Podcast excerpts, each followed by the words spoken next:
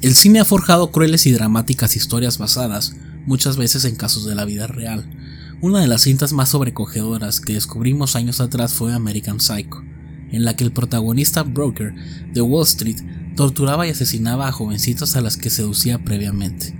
El éxito de la película se derivó de su protagonista, encarnado por Christian Bale, el cual encarnaba en parte la vida de Ted Bundy. Problemas en el hogar, infancia difícil, como en el caso de muchos de los asesinos seriales, hicieron que desarrollara un odio muy fuerte hacia su madre. Su infancia fue un cúmulo de mentiras. Todo esto llevó al joven Ted a tener una personalidad reprimida y a ir forjando un fuerte poder de seducción. Dicho poder de seducción fue lo único que ocultó sus verdaderas intenciones y su mente diabólica. Podemos decir que nos encontrábamos ante el Casanova del crimen. Ted nació el 24 de noviembre de 1946 en Burlington, Vermont, Estados Unidos.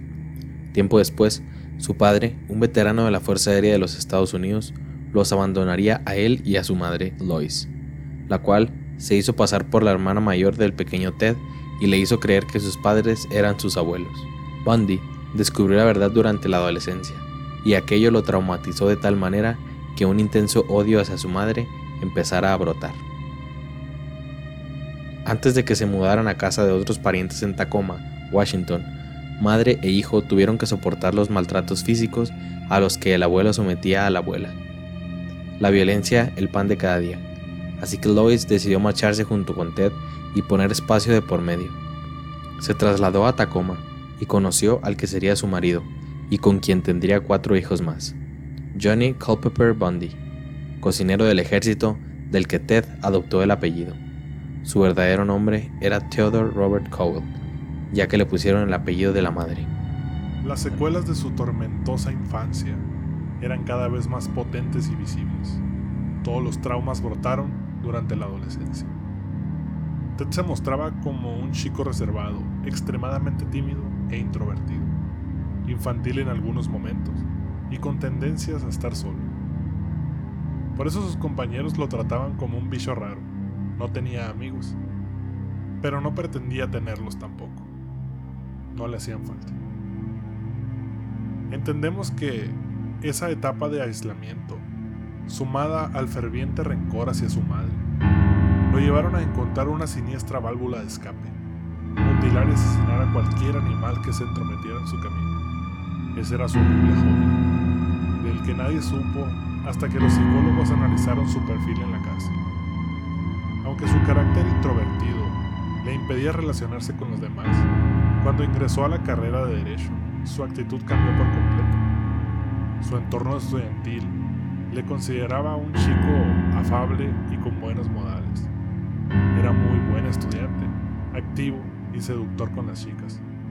Aunque fuera de las aulas no mantenía ningún tipo de relación íntima con ellas.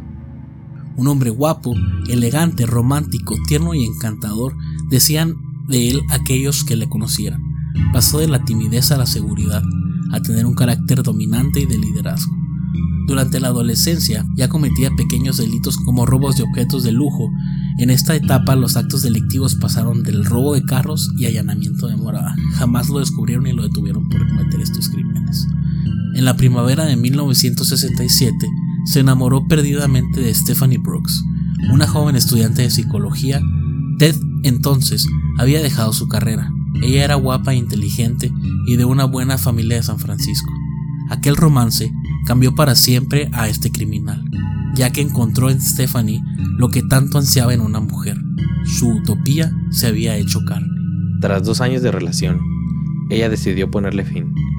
No le convencía la sombría personalidad de Ted ni lo extraño de su comportamiento. Mientras que Stephanie tenía muy claro cuál era su camino, Ted andaba perdido y sin rumbo. Eso hizo que se desencantara del apuesto hombre, el cual no superó la ruptura y se obsesionó con ella. No podía soportar que lo dejara y empezó a escribirle cartas para que cambiara de opinión. Regresó a los estudios de derecho, haciendo méritos ante los profesores. Parecía un hombre brillante. Se consiguió incluso una nueva novia, Meg Anders, mujer recién divorciada y con un niño pequeño con la que estuvo varios años. Una vez que Bundy fue arrestado por la policía, esta publicó un libro bajo el seudónimo de Elizabeth Kendall, en el que explicaba su relación con el asesino. A lo largo de sus páginas, narraba cómo en el momento de mantener relaciones sexuales y para llegar al orgasmo, Ted le pedía que se quedase completamente quieta, que fingiese estar muerta. Esa era la única manera que tenía él de alcanzar el clímax. Durante su graduación en la Facultad de Derecho, Bundy llegó a decir, veo en la abogacía una respuesta a la búsqueda del orden. Esto sería un sinsentido porque en su vida jamás cumplió con ninguna ley. Hasta formó parte de la campaña republicana para reelegir al gobernador de Washington.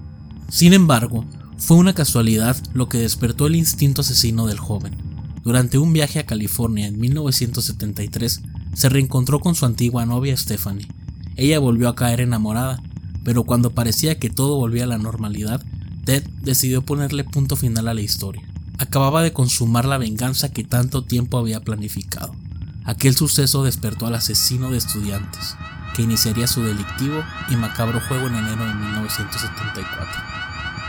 Su primera víctima fue la joven Johnny Lenz, de 18 años, a quien asaltó en la habitación de su residencia.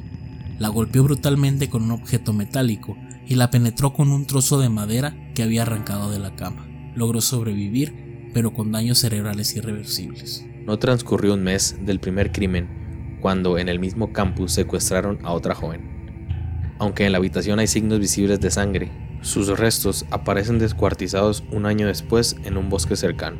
En su declaración, Bundy describe en tercera persona qué le había sucedido presumiblemente a Linda Ann Haley, de 21 años, aquella noche. Durante los meses siguientes, multitudes de chicas continuaron desapareciendo sin dejar rastro siempre jóvenes universitarias de piel blanca, atractivas, de cabello negro y peinadas con raya en medio. Era una copia de su exnovia. La técnica que usaba era simple. Valiéndose de su carisma y atractivo físico, se paseaba alrededor de alguna de sus víctimas, sujetando con un brazo una pila de libros que intencionadamente dejaba caer. Entonces las chicas no dudaban en ayudarle a recogerlos e introducirlos en su vehículo. Agradecido, él les pedía que lo acompañaran a tomar algo para recompensarlas. La mayoría de ellas cayó en la trampa, incluso hubo alguna que condujo su coche, pocas saldrían con vida. Con el fin de cometer un crimen el que no asociaran con sus demás crímenes, explicaban los escritores Stephen Mitchell y Hugh Answorth en su libro The Only Living Witness, The True Story of the Serial Killer Ted Bundy. El asesino decidió cambiar los escenarios y viajar a través de los Estados Unidos. De esa manera recorrió Washington, Utah, Colorado, hasta llegar a Florida, dejando atrás un sinfín de raptos y asesinatos. El modo operandi empleado por el asesino siempre era el mismo. Secuestraba a sus víctimas, las llevaba a un lugar seguro para no correr riesgos, las estrangulaba hasta la asfixia, y una vez muertas, la sodomizaba con algún objeto contundente o incluso con su miembro mientras mordisqueaba sus cuerpos. La policía comenzó a relacionar todos los asesinatos. Algunos testigos describieron el físico de Ted, pero se hacía imposible encontrarlo, ya que cambiaba de aspecto continuamente. Modificaba su peinado, se dejaba crecer la barba o se la afeitaba completamente. Además sus rasgos físicos no llamaban demasiado la atención, por lo que no levantaba mucha sospecha. Por otra parte, las investigaciones revelaron que en todos los crímenes se había utilizado el mismo coche, un Volkswagen blanco, pero fue el retrato hablado elaborado entre los oficiales de Utah y de Washington lo que le puso un buen camino a la policía. Una amiga de la novia de Ted, Meg Anders, identificó dicha imagen del asesino. El parecido al retrato con él era asombroso y se comprobó que muchos de los detalles del caso también apuntaban hacia él. La novia se percató que tanto el hombre buscado como Ted conducían el mismo coche, y que en su casa él tenía muletas y vendas recubiertas de yeso. Así que llamó de forma anónima a la policía contándoles lo sucedido.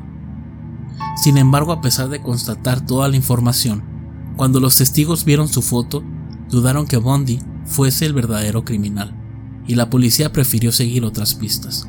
Estuvieron muy cerca de atrapar al verdadero criminal. Curiosamente, su primer arresto ocurre el 16 de agosto de 1974 en Utah, después de que una mujer lo identificó como su posible secuestrador. Lo condenaron a un año de cárcel en la prisión de Colorado, pero consigue fugarse antes de llegar y desaparece durante varios meses. En este tiempo siguió consumando más crímenes, pero empezó a cometer errores.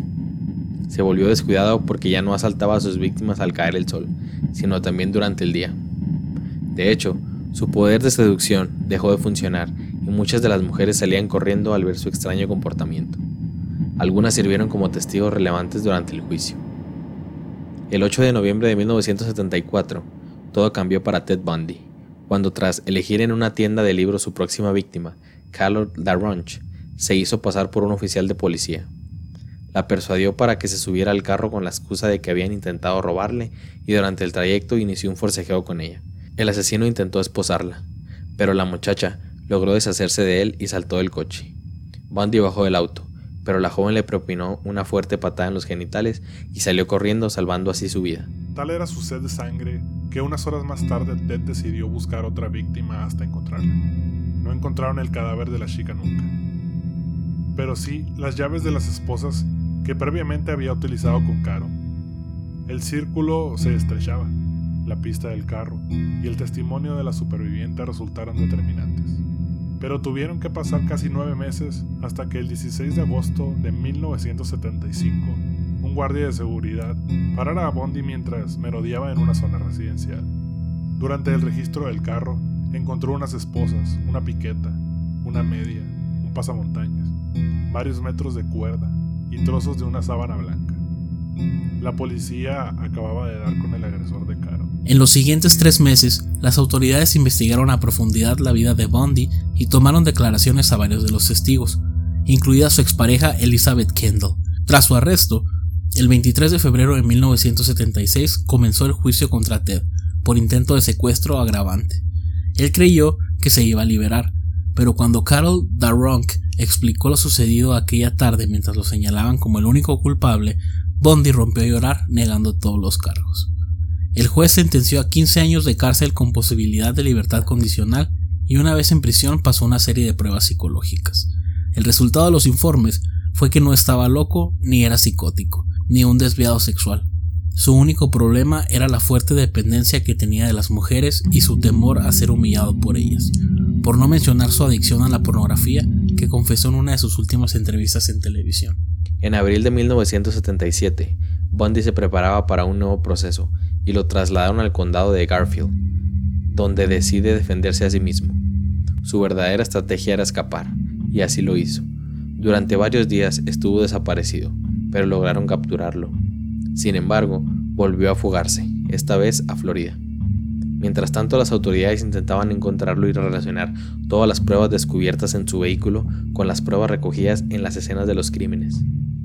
Podía haber pasado desapercibido, pero su impulso asesino hizo que volviera a las andadas con otro colegio femenino, Chi Omega. Siete mujeres fueron atacadas y asesinadas en los seis meses que Bundy estuvo desaparecido entre ellas una niña de tan solo 12 años, a quien violó, estranguló y degolló.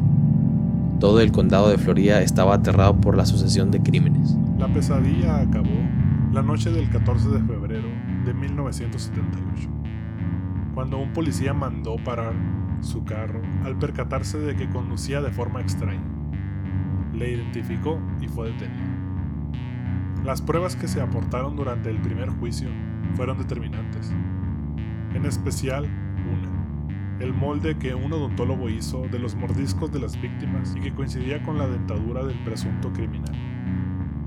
A pesar de que Bundy se defendía a sí mismo, los moldes, las fotografías, los indicios y los testimonios le relacionaban con los casos de asesinatos ocurridos en varios condados. Tras varias horas de deliberación, el jurado lo encontró culpable de los asesinatos de Lisa Lady y Margaret Bowman, el 23 de julio de 1978. El juez sugirió que lo condenaran a la silla eléctrica.